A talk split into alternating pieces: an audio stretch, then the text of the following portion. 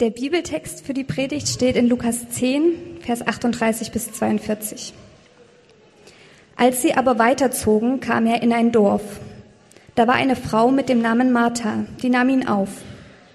Und sie hatte eine Schwester, die hieß Maria. Die setzte sich dem Herrn zu Füßen und hörte seiner Rede zu. Martha aber machte sich viel zu schaffen, ihm zu dienen. Und sie trat hinzu und sprach, Herr, fragst du nicht danach, dass mich meine Schwester lässt allein dienen? Sage ihr doch, dass sie mir helfen soll.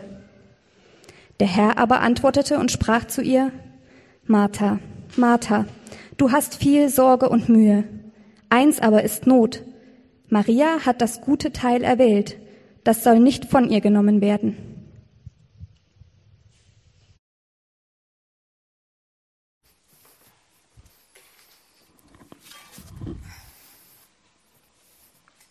Guten Morgen. Wie geht's euch? Habt ihr gut geschlafen? Hast du gut geschlafen? Hast du gut geruht heute Nacht? Bist du entspannt? Bist du Suche, gechillt? Oder bist du gerade bei 200 Prozent eigentlich und weißt überhaupt nicht, wie du die Woche überstanden hast? Hast es irgendwie durchgeschafft? Bist eigentlich kurz vom Kollaps. Wie geht's deiner Seele jetzt gerade? Bist du unruhig oder ruhst du in dir selbst? Wir haben heute im Text zwei Frauen vor uns. Eine Frau auf der einen Seite macht und tut und ist dabei und ackert und arbeitet und dient und hat alles in der Hand. Und auf der anderen Seite, so die Seite hier, haben wir eine ganz entspannte, die ruht. Die tut eigentlich im ganzen Text, wenn ihr euch den Text mal in eurem Heft anguckt, gar nichts. Maria tut nichts. Sie sitzt nur da und hört zu. Und okay, ich verstehe schon, einige von euch, so einen Typen wie mir, ganz besonders, so einen Typen wie mir, 30, 40 Minuten zuhören, kann wie Arbeit wirken und sehr anstrengend wirken. Aber eigentlich, wenn wir ehrlich sind, ist es doch eine relativ passive Sache, was ihr jetzt gerade tut. Ihr stellt im Prinzip jetzt gerade da, wir alle zusammenstellen das da, was in diesem Text hier passiert. Ihr sitzt Jetzt erstmal eine Weile nur da und tut nichts und hört zu. Und genau das stört manche an Kirche, dass da einer vorne steht und die ganze Zeit macht und es dreht sich alles darum, was er erzählt und die anderen sitzen da rum. Und so eine Kirche wollen wir nicht sein, oder? Wir wollen eine Kirche sein, wo alle, wo ihr, wo ihr alle, wir alle unsere Gaben, unsere Talente einsetzen und der Stadt dienen und rausgehen und unsere Kräfte nutzen, oder? Die zwei von euch, die dafür sind, ist cool. Ähm, aber was wir jetzt machen, ist ein wöchentlicher Rhythmus. Einmal die Woche lädt Gott uns ein und sagt, ihr sitzt und ich beschenke euch. Ihr sitzt, ihr ruht. Und ich gebe euch mein Wort, ich rede und ihr hört zu und ich bin derjenige, der arbeitet. Ich bin derjenige, der an euch arbeitet und euch dient. Ist das nicht cool? Ihr dürft sitzen und Gott arbeitet. Und Jesus möchte, dass wir jetzt auch uns vor seine Füße setzen und ruhen. Ruhen. Ich möchte beten. Jesus, danke. Danke, dass du gearbeitet hast und dass du geackert hast, wie nie ein Mensch zuvor oder danach. Und dass du alles getan hast, bis ans Äußerste gegangen bist, dass du dich selbst aufgeopfert hast, dass du nichts zurückgehalten hast, nicht mal dein eigenes Leben, dass du bis zum Kreuz sogar gegangen bist, damit wir Ruhe haben und damit du uns befreien kannst, mich befreien kannst von dem Druck, den wir uns selbst machen, den ich mir selbst mache. Bitte, sprich zu uns. Amen. Wir haben hier im Text, wie gesagt, diese zwei Frauen, aber bevor das passiert, Vers 38, vielleicht habt ihr es in eurem Heft, steht folgendes. Es geschah aber, als sie weiterzogen, als sie weiterzogen. Das deutet darauf hin, dass diese Geschichte, die wir gehört haben, nicht einfach irgendwie lose im Universum, im Raum steht. Die ist nicht einfach vom Himmel gefallen, sondern sie ist Teil einer größeren Geschichte, als sie weiterzogen. Jesus ist also gerade mit seiner Crew auf dem Weg irgendwo hin. Und er, und er ist auf dem Weg, das sehen wir, seitdem er in Kapitel 4 heißt es, in der Synagoge war und die das Alte Testament gelesen hat, die Bibel gelesen hat und Folgendes dort stand. Der Geist des Herrn ist auf mir, weil er mich gesalbt hat, den Armen das Evangelium zu verkündigen. Er hat mich gesandt, die zerbrochenen Herzens sind zu heilen, Gefangenen Befreiung zu verkünden und den Blinden, dass sie wieder sehen, Zerschlagene in Freiheit zu entlassen. Er hat mich gesandt. Und Jesus sagt, heute ist dieses Wort erfüllt. Er hat mich gesandt. Ich bin jetzt auf dem Weg. Ich gehe jetzt los. Und das ist dieser Startschuss im Lukas-Evangelium, dass Jesus jetzt arbeitet. Er geht an die Arbeit und er läuft los und er heilt und er redet und er, und er verkündigt, er lehrt und er befreit Leute von allen möglichen Dingen. Und dann, kurz bevor wir in unserer Geschichte sind, wird dieser Fokus, dass Jesus etwas tut, dass er arbeitet und dass er auf dem Weg ist, noch mal ein bisschen geschärft. Der Fokus, wohin er geht, wird noch klarer. Es heißt dann in Kapitel 9, in Vers 51, da richtete er seinen Blick fest darauf, nach Jerusalem zu gehen.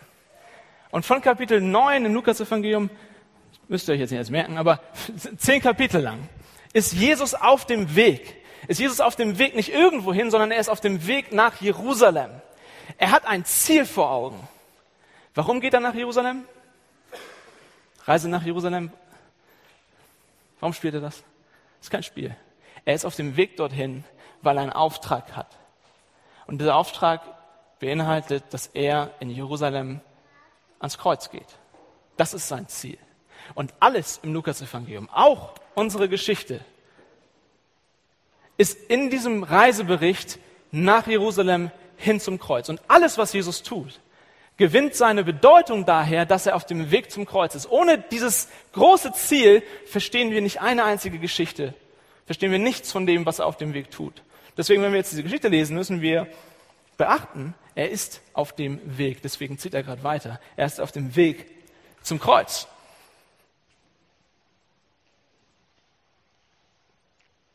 Und dann haben wir hier die beiden Frauen. Da war eine Frau mit Namen Martha, die nahm ihn in ihr Haus auf. Und diese hatte eine Schwester, die hieß Maria, die setzte sich zu Jesu Füßen und hörte seiner Rede zu. Martha aber machte sich viel zu schaffen, um ihm zu dienen. Also wir haben hier zwei Frauen und das ist, das ist nur eine Side Note jetzt, das ist nicht das, der, der große Punkt, aber es ist trotzdem wichtig, dass wir das kurz bemerken. Jesus hat hier eine Frau vor seinen Füßen. Jesus sitzt dort und damals gab es keine Universitäten, damals gab es keine Hochschulen oder sowas, du hast keinen Abschluss gemacht, sondern Jesus sitzt dort als Rabbi, als Lehrer. Und es gab diese Rabbis, die hatten in der Regel dann ein, ein hohes Ansehen und hatten einen großen Namen. Und man hat sich als Schüler, als Jünger bei denen beworben und gesagt, kann ich bei dir lernen? Und entweder hat gesagt ja oder nein.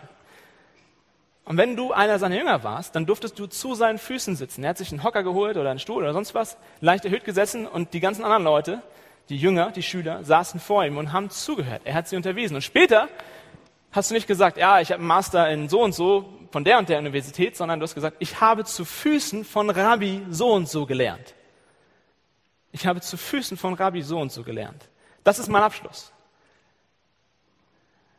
Und wir sehen hier, Maria sitzt zu Füßen Jesu und hört seiner Rede zu.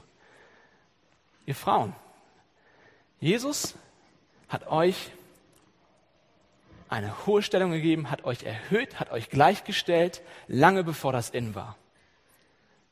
Lange bevor das in war. Heute in, unserer, in unserem Land, und ich bin dankbar drum, ist es relativ leicht, für Gleichstellung zu sein.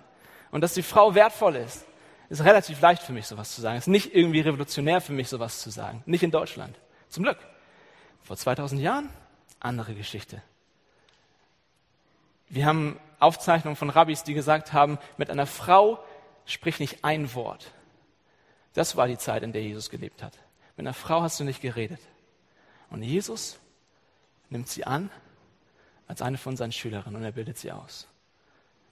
Jesus, ihr Frauen, sieht euch als wertvoll an und möchte euch gebrauchen in seinem Reich. Das ist cool. Das ist wunderbar. Ich, ich, äh, mich, mich flasht das. Aber okay. Wir haben hier Martha auf der einen Seite. Und wir nehmen diesen Stuhl hier einfach mal als symbolischen, als Beispiel einfach. Wir haben hier Martha auf der Seite. Und Martha ist dabei, alles zu geben. Sie, sie hat Jesus eingeladen. Im Text steht nicht, dass Maria ihn auch eingeladen hat, sondern nur Martha hat ihn eingeladen und nur Martha dient und nur Martha macht. Und Martha hat alles in den Händen. Und Martha ist die, die Dienerin des Hauses. Die sitzen dort. Jesus ist nicht alleine, sondern ist mit seinen ganzen Kumpels gekommen. Und das Haus ist voll. Das ist wie beim Hobbit vielleicht, den habt ihr vielleicht gesehen am Anfang, da wo die ganzen Zwerge im Haus sind und und der Hobbit muss alles machen und sie hat das Tablett und sie bringt die Vorspeise und sie geht in die Küche, sie guckt nach den Handtüchern, sie guckt, ist alles da, ist auch Toilettenpapier da, sie geht und holt die Hauptspeise und während sie abdeckt, deckt sie gleichzeitig wieder auf und sie macht alles und sie denkt, oh, das ist ein spannendes Thema, ich würde gern zuhören, aber sie kann sich nicht hinsetzen, sie kann nicht still sitzen, sondern sie muss, ah, ich habe im Backofen noch was vergessen. Sie ist am Machen. Sie ist gestresst, sie arbeitet, sie ackert wirklich, sie macht was. Das ist Martha nie stillsitzen, nie zur Ruhe kommen. Nie zur Ruhe kommen.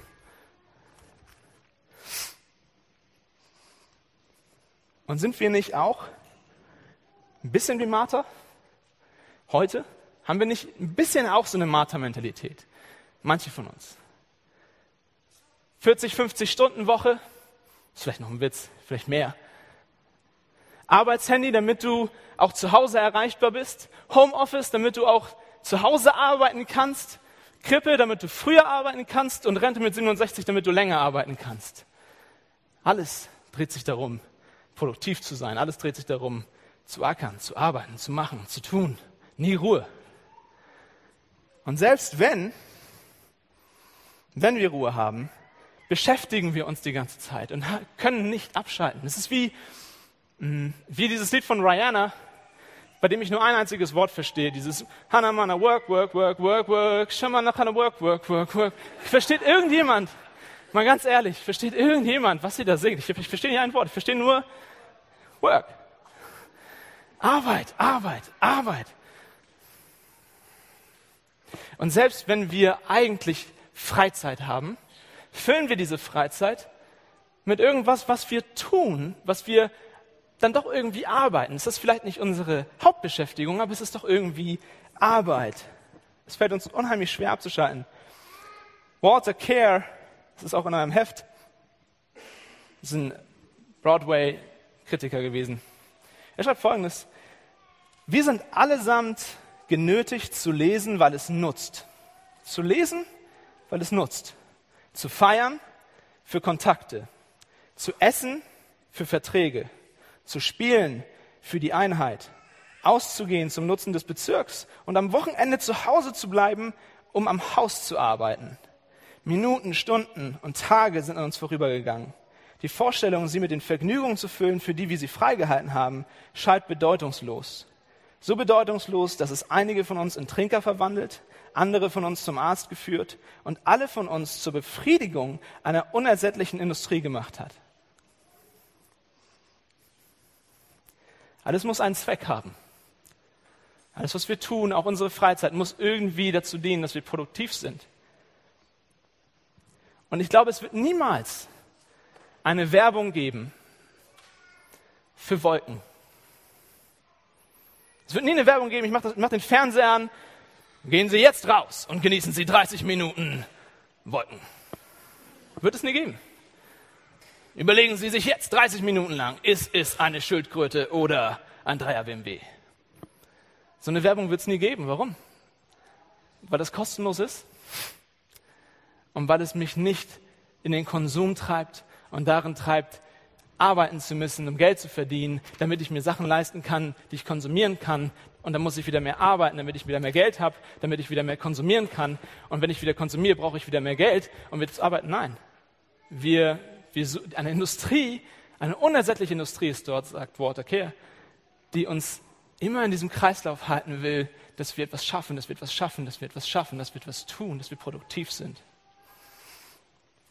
Okay, das ist theoretisch. Wir machen den Selbstcheck.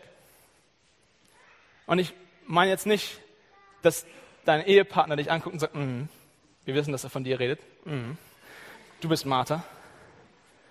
Wir machen den Selbstcheck. Frag dich selbst, bist du eine Martha? Bist du hier? Bist du auf dieser Seite? Musst du immer was erledigen? Bist du immer busy? Wann hast du das letzte Mal eine Wolke angeschaut? Und ich meine nicht, oh, das ist eine Wolke, sondern hm, Schildkröte. Würden deine Freunde sagen, dass du entspannt bist? Oder setzt du andere unter Druck? Hältst du andere häufig für inkompetent und bist, kannst nicht warten, sondern machst die Sachen lieber selbst, bevor sie andere machen? Bist du ungeduldig mit anderen? Vielleicht sind hier ein oder die ein oder andere Martha im Raum, oder? Ich bin definitiv Martha. Ich bin Martha. Aber warum? Warum sind wir Marthas? Warum, warum, warum bin ich so? Warum habe ich immer diesen Druck, etwas zu leisten? Warum muss ich immer produktiv sein? Warum muss ich immer etwas schaffen? Warum kann ich, warum kann ich nicht zur Ruhe kommen und sagen, hey, die Welt dreht sich auch ohne mich weiter? Warum bin ich so unter einem Druck? Vielleicht, weil Arbeit das ist, was meinen Wert ausmacht. Vielleicht, weil ich mich dadurch identifiziere und, und meinen mein, mein, mein Wert daher bekomme, dass ich etwas leiste, dass ich etwas schaffe, dass ich Leistung bringe, dass ich Erfolge habe. Ich bin wer, weil ich mache was. Und letztendlich ist das auf eine gewisse Weise Selbstgerechtigkeit. Ich bin selbstgerecht. Und das sehen wir auch in diesem Text. Wir sehen hier Marthas Selbstgerechtigkeit. Auch wieder in Vers 40. Und sie trat hinzu und sagte, Herr, fragst du nicht danach, dass mich meine Schwester allein dienen lässt?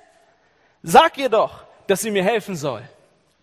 Sag ihr doch, dass sie mir helfen soll. Es ist, es ist faszinierend. Sie nennt ihn Herr. Sie sagt zu Jesus Herr. Und eigentlich kommandiert sie ihn rum, weil sie sagt ihm, sag ihr. Sie, sie, sie gibt ihm einen Befehl. Sie gibt ihrem Herrn einen Befehl. Und das wird noch ein bisschen ironischer dadurch, dass der Name Martha nichts anderes bedeutet als Herrin. Sie ist die Herrin, die den Herrn der Herren eigentlich, Jesus, vor sich hat und ihn rumkommandiert. In ihrem Universum hält sie die Sachen am Laufen, sie ist die Macherin, sie, sie schafft alles und er soll ihr gefälligst helfen. Er soll gefälligst auf ihrer Seite sein und er soll Maria mal sagen, dass sie auch mal was machen kann. Sie ist die ganze Zeit dabei. Sieht denn keiner, dass ich hier die ganze Zeit das Tablett trage und alles Mögliche mache? Und ich habe das so perfekt geplant. Ich habe so gut geplant.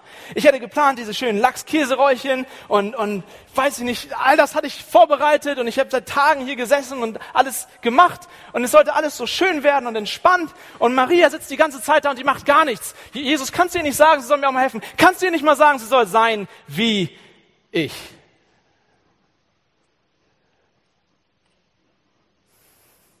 Sein wie ich. Selbstgerechtigkeit. Selbstgerechtigkeit. Mein Druck, warum ich nicht aufhören kann, zu arbeiten und zu arbeiten und zu arbeiten, ist, weil ich ganz schön selbstgerecht bin. Ich denke, ich bin was Besonderes, was Besseres ich habe die Sachen in der Hand, ich schaffe die Sachen. Und dann haben wir Maria. Und sie auf der anderen Seite, Martha wirft ihr vor, dass sie Folgendes tut. Sie setzt sich hier auf den anderen Stuhl. Ah, ich hoffe, das Ding. Das funktioniert nicht. Und sie hat den Sonnenhut auf. Und sie ist entspannt. Sie ist, oh, sie ist gechillt. Und sie lässt es alles an sich vorübergehen. Und sie ist so gleichgültig. Sie sieht zwar, dass ihre Schwester voll am Ackern ist und am Schwitzen ist, aber sie sagt, ach, was soll's. Ich, ich gönn mir das jetzt mal. Gönn dir. Komm. Und am besten, Martha, die Weintrauben bitte noch einzeln ja, in meinen Mund werfen. Und sie lässt sich bedienen und sie gönnt es sich so richtig. Und Maria ist entspannt. Ah, oh, ist das nicht schön für Maria. Und irgendwo kann ich als Martha-Typ, kann ich total verstehen, warum Martha das tierisch auf den Geist geht, oder? So eine Leute, die, die, die, die sehen, dass Dinge angepackt werden müssen und da einfach nur stehen, oh ja, mh, hm, interessant, aber nie auf den Gedanken kommen, vielleicht auch was zu tun. Es ist ein völlig neues Konzept für manche, das sich mit anpacken nennt.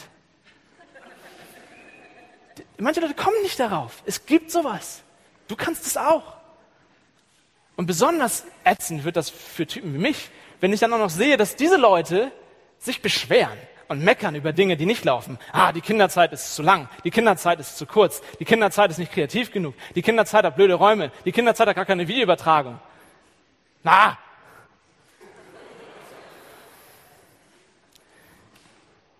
Vielleicht anstatt zu meckern, könntest du mit anpacken, mithelfen und auch was tun.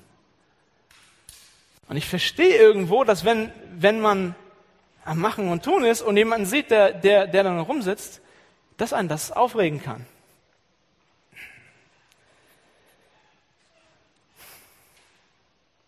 Und wir haben hier diese beiden Extreme, diese beiden Stühle. Auf der einen Seite die Macher oder vielleicht ein bisschen negativer ausgedrückt, die Workaholics, die, die abhängig sind, ja, wie, wie eine Droge, davon etwas zu schaffen und zu machen. Zeit ist Geld, Junge. Ich muss was leisten. Und auf der anderen Seite haben wir die Entspannten und vielleicht negativer ausgedrückt die Faulenzer. So wie ein, so wie ein Kollege bei mir im Amt, ich bin Beamter eigentlich, deswegen predige ich auch über Ruhe, das ist der Grund. Ähm, ein legendärer Kollege eines Morgens ins Büro kommt und sagt am Freitag, ah, Junge, was du die ganze Woche nicht geschafft hast, schaffst du am Freitag auch nicht mehr. Trinken wir erstmal einen Kaffee.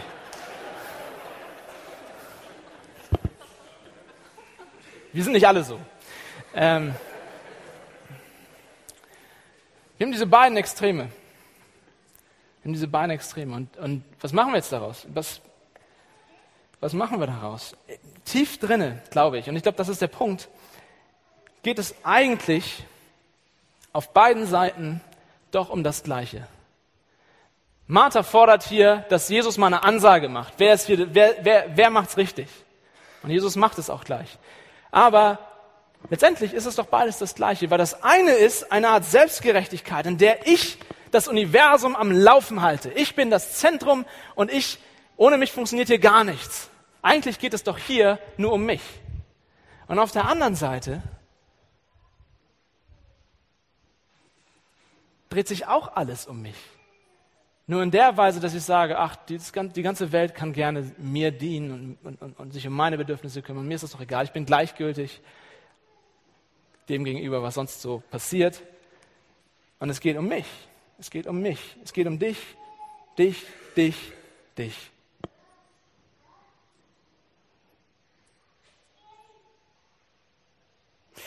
Und wisst ihr, wann ich das tue? genau das, dieses Selbstgerechte und dieses Selbstsüchtige. Ich bin in der Lage, das beides zu tun. Und zwar innerhalb von einer Sekunde kann ich von der Seite auf die Seite wechseln. Es ist nicht so, dass es nur Leute gibt, die sind, die sind nur so und Leute gibt, die sind nur so. Es ist ein bisschen komplizierter als das, sondern wir, wir schaffen es irgendwie von der einen Seite sofort auf die andere Seite zu, zu, zu wechseln. Und ich mache das morgen früh. Ich habe die ganze Woche gearbeitet. Ich habe diese Woche viel mehr gearbeitet, als ich das sollte. Und mir kaum eine Pause gegönnt. Und oh, ich kann das alles aufzählen, wenn ich wollte. Wie viele Jobs ich eigentlich schmeiße und wie viel ich, wie viel ich alles leiste. Und oh, ich, gerade jetzt sonntags, zwei Predigten halten, heute Abend, wenn ich ins Bett gehe, nach so einem Tag weiß man, dass man gearbeitet hat. Weiß man, dass man was geleistet hat, dass man was vollbracht hat. Und ich ich halte mein Universum am Laufen. Und morgen früh, wenn ich dann meine Pause habe, wenn ich dann einfach mir eine Ruhepause, eine Erholung gönne, dann aber so richtig. Dann gönne ich es mir. Dann nehme ich mir was raus. Dann, dann, dann, darf ich auf einem, dann darf ich alles. Meine Frau hat auch die ganze Zeit gearbeitet, das vergesse ich dann. Aber morgen, da will ich, dass sich alles um mich dreht. Oh Larissa, bring mir die Weintrauben, kümmere dich um mich und wehe, du machst einen Fehler, wehe, die Toilette ist nicht auf, oh, wenn die nicht aufgeräumt ist. Dann nehme ich mir raus, dass ich garstig bin, weil ich, ich habe die ganze Zeit gearbeitet, ich habe die ganze Zeit gewirkt und jetzt bin ich dran. Jetzt habe ich meine Erholung. Jetzt geht es um mich. Auf der Seite ist der Wert was ich leiste. Auf der Seite ist die einzige Zeit, die wertvoll ist, Zeit für mich.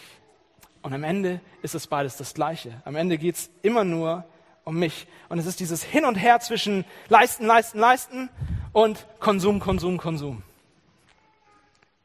So, was macht Jesus jetzt daraus?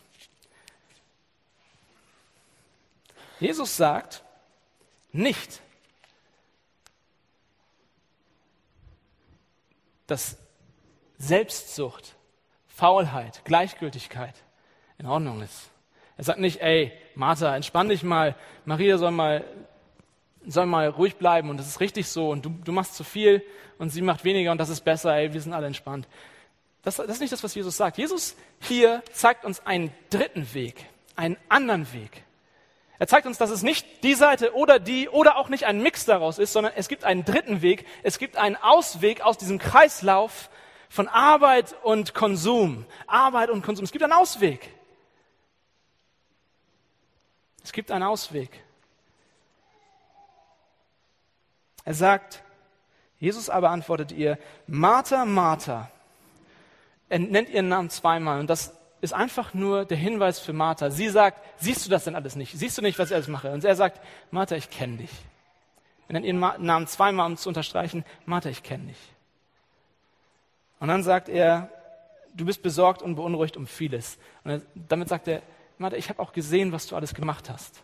Ich kenne dich und ich weiß auch, was du alles leistest. Schön für dich. Aber eins ist nötig, sagt er. Maria hat das gute Teil erwählt. Er sagt zu ihr, Maria, ich weiß, wie viel du tust. Aber darum geht es hier gerade nicht. Darum geht es gerade nicht. Es gibt einen guten Teil und den hat Maria getroffen. Sie ist nicht selbstsüchtig. Das stimmt nämlich nicht, was Martha ihr vorwirft, sondern hier passiert etwas anderes. Es gibt einen anderen Weg. Nämlich, Jesus ist immer noch der Agierende in der Geschichte. Was ich vorhin gesagt habe, Jesus ist auf dieser Reise hin nach Jerusalem, hin zum Kreuz. Er ist mit seinen beiden Füßen am Wandern. Und er ist am Heilen und am Machen und am Tun. Und er wirkt und er leistet und er arbeitet. Er ist der Held in der Geschichte, nicht Martha. Und, und, und Jesus ist derjenige, der das Tablett eigentlich in der Hand hält. Das viel Wichtige, das viel Größere. Er leistet hier gerade was. Und auch hier in diesem Moment, Jesus ist derjenige, der lehrt. Er arbeitet gerade. Maria sitzt zu seinen Füßen. Maria sitzt nicht zu Marthas Füßen, sondern zu seinen. Jesus, Jesus bedient Maria. Maria wird von Jesus bedient, nicht von Martha. Nicht von Martha. Der Stuhl gehört nämlich Jesus. Der Stuhl gehört nämlich Jesus. Was meine ich damit? Ganz am Ende, relativ am Ende vom Lukas-Evangelium, wenn Jesus dann endlich beim Kreuz ist, bei seiner letzten großen Tat, da sagt er, von nun an wird der Sohn des Menschen, also er selbst, zur Rechten Gottes sitzen. Bisher ist er am Ackern, am Arbeiten und so weiter. Aber wenn er fertig ist, wenn er am Leben, wenn er sein Leben am Kreuz gegeben hat, dann wird er sich hinsetzen. Dann ist er fertig. Dann hat er den Job zu Ende gebracht. Und Jesus sitzt auf dem Stuhl weil er, wie es in den Evangelien heißt, es vollbracht hat. Er hat es zu Ende gebracht. Und das ist ein völliger Fokuswechsel. Das ist ein völliger Fokuswechsel. Weil was passiert hier? Wenn, wenn, wenn unser Problem ist, auf der Seite und auf der Seite, dass es nur um uns geht, dann ist das Gegenmittel von Jesus davon, dass wir uns zu seinen Füßen setzen und anfangen, auf ihn zu schauen, anfangen, dass es um ihn geht dass unser Blick sich wechselt. Weg von ich, ich, ich, ich, ich, was ich leiste oder was, was für mich toll ist und wie ich genieße, sondern hin zu Jesus, hin zu dem, was er tut, hin zu dem, wer er ist. Und genau das, genau das habe ich erlebt. Bevor ich ähm, Christ wurde, war ich selbstsüchtig, wie man es nur sein kann. Ich habe alles gemacht. Partys, Drogen, Mädchen, alles war nur dazu da, damit ich mich gut fühle. Und es war mir egal, was es mit anderen Leuten macht. Mädels waren zu meiner Befriedigung da. Ich war selbstsüchtig. Und eigentlich, diese Dinge, die wir als Christen Sünden nennen, die sind eigentlich gar nicht das eigentliche Problem. Das eigentliche Problem bei der ganzen Geschichte war, dass, wenn ich morgens in Spiegel geguckt habe, ich das einzige im Universum gesehen habe, was zählt. Und das ist die eigentliche Sünde, das ist die eigentliche Armut. Wenn du dein ganzes Universum bist, wenn sich alles um dich dreht. Und dann bin ich Christ geworden, weil ich, weil ich gesehen habe, Jesus, er hat alles geleistet. Er ist sogar bis hin zum Kreuz gegangen und hat sein Leben dort gelassen. Er hat all seine Verdienste, all das, was er gemacht hat, alles, was er geleistet hat, genommen und am Kreuz schenkt er es mir und gibt es mir und sagt, hier, wir tun so, als wenn du das gemacht hättest. Und all meine Ungeduld und all meine Selbstsucht und all meine Selbstbezogenheit hat er auf sich genommen und gesagt, hey, ich nehme das auf mich, das ist auf meine Kappe. Und ich, ich habe das verstanden. Ich dachte, wow, der ist so selbstlos, liebt mich selbstlos. Ich will auch so sein wie der. Und ich bin Christ geworden. Und ich bin auf die andere Seite, über Zeit auf die andere Seite leider gerutscht. Weil ich habe angefangen, wie, wie wir Christen das leider häufig machen, zu machen und zu tun und zu wirken. Und ich muss in der Gemeinde dies tun und das tun und den Dienst und sowieso. Und ich bin leider irgendwie auf die andere Seite gerutscht. Und definiere mich dadurch, was ich alles leiste. Und das Evangelium ist das Gegenmittel für uns alle. Egal, wo du jetzt stehst. Egal, welcher Seite du bist. Egal, wie lange du Christ bist oder ob du noch überhaupt nichts, niemals von Jesus gehört hast. Ist völlig egal. Das Evangelium ist das Gegenmittel für uns alle. Ist, das, ist der Ausweg für uns alle. Nämlich der Ausweg, der uns sagt, setz dich hin zu seinen Füßen. Zu den Füßen dessen, der alles geleistet hat. Zu den Füßen dessen, der alles für dich macht. Und werd von ihm verändert. Das verändert alles. Auch unsere Sichtweise von Arbeit und Erholung wird fundamental dadurch verändert. Weil es nicht mehr darum geht, was du tust, sondern um das, was er getan hat. Und wenn du seine selbstlose Liebe siehst, dann kannst du nicht so bleiben, wie du bist. Dann kannst du nicht sagen, ach, mir ist alles egal. Ich lasse ich lass Leute für mich alles machen. Hey, ich will auch so sein wie Jesus. Ich will mich auch hingeben. Ich will mich auch auf, aufopfern. Augustinus ist ein Kirchenvater gewesen, drittes, viertes Jahrhundert. Er hat Folgendes geschrieben. Unruhig ist das Herz, bis es ruht in dir. Und er spricht von Gott. Unruhig ist das Herz, bis es ruht in dir, denn auf dich hin hast du uns geschaffen. Leute, kommt und lasst uns wie Maria zu Jesus Füßen sein. Nicht auf das achten, was wir alles tun, und dass wir alles machen und dass wir unser Universum und unseren Helden halten, sondern uns hinsetzen und das bestaunen, was Jesus für uns getan hat. Denn das reicht, das ist genug.